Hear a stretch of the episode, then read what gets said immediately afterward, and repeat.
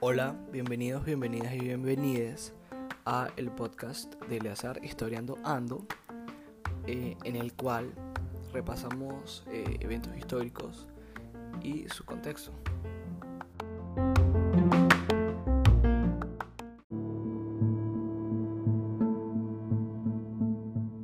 En el capítulo de hoy, la batalla de Carabobo. Como dije en el comienzo del capítulo, eh, estaremos repasando lo que fue la batalla de Carabobo, esta batalla que siempre nos han dado desde pequeños, pequeñas y pequeñas en el colegio y mm, hemos estudiado siempre, de hecho el 24 de junio de cada año se da eh, día libre, por decirlo así, conmemorando lo que fue esta batalla.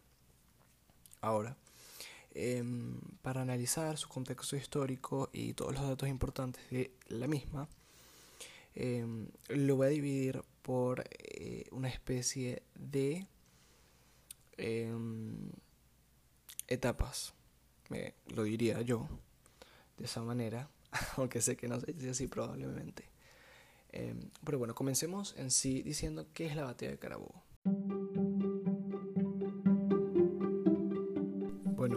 Batalla de Carabobo fue el enfrentamiento bélico que supuso la conquista de Caracas durante la independencia de Venezuela por parte del ejército independentista de Simón Bolívar contra el ejército realista de Miguel de la Torre.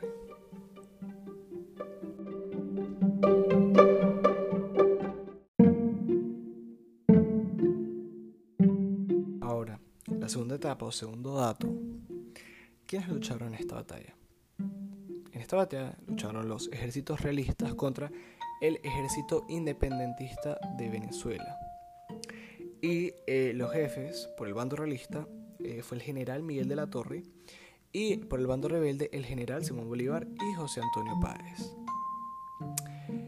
Ahora, si hablamos de su composición, diríamos que el bando realista participaron 4.000 soldados divididos en 2.500 infantes y 1.500 jinetes.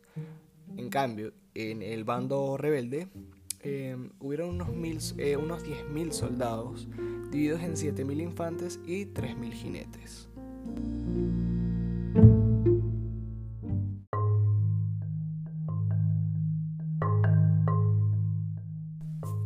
Ahora, si podemos hablar acerca del contexto histórico de la batalla de Carabobo.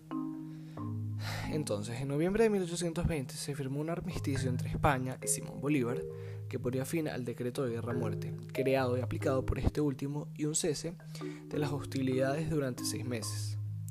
Se puede decir que la guerra volvía a unos cauces civilizados, permitiendo el intercambio de prisioneros, el respeto hacia los no combatientes y prohibiendo las ejecuciones sumarias. La cosa fue que dicho armisticio fue roto por los rebeldes en la ciudad de Maracaibo cuando el general venezolano Rafael Urdaneta la ocupó y depuso al gobernador Francisco Delgado, provocando la reactivación de las hostilidades. Entonces, a partir del 28 de abril de 1821, ambos ejércitos fueron tomando posiciones por toda la costa caribeña de Venezuela y en los alrededores de Caracas.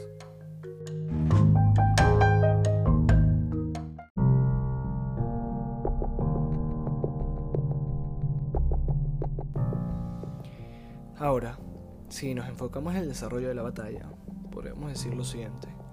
Bolívar pudo observar que atacar de frente o desde el sur iba a ser muy complicado, por lo que optó por enviar a José Antonio Páez al norte para atacar el flanco derecho realista y de frente envió a Ambrosio Plaza. El jefe realista Miguel de la Torre, al observar esta operación, también dividió sus hombres y envió hacia el norte la mitad de su ejército para enfrentarse a Páez y a los batallones Barbastro y Valencey contra Plaza. La cosa es que Páez tuvo que, tuvo que retroceder en un par de ocasiones, pero al ser ayudados por el batallón británico, pudieron rehacerse y poner en huida a las tropas realistas.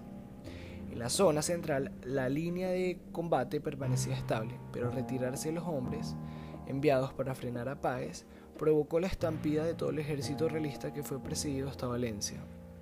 La caída de este ejército realista fue vital para los rebeldes y garantizó la independencia de Venezuela. Posteriormente continuaron algunos focos realistas resistiendo, pero la batalla del lago de Maracaibo del 24 de julio de 1823 y la ocupación de Puerto Cabello en noviembre del mismo año por parte de José Antonio Páez terminaron con la presencia realista en la región.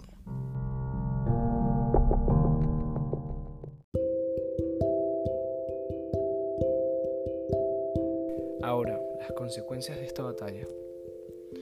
Bueno, las tropas rebeldes derrotaron al ejército realista, siendo las bajas por el bando realista de 2.900 muertos, heridos y prisioneros, y por el lado independentista 300 muertos y heridos.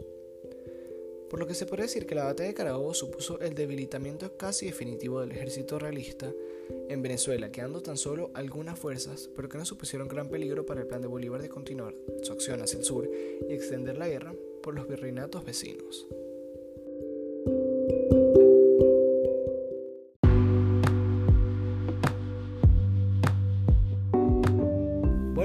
Eso fue todo por el día de hoy en este capítulo de Historiando Ando.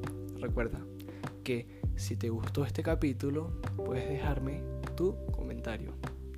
Gracias por escuchar y hasta la próxima.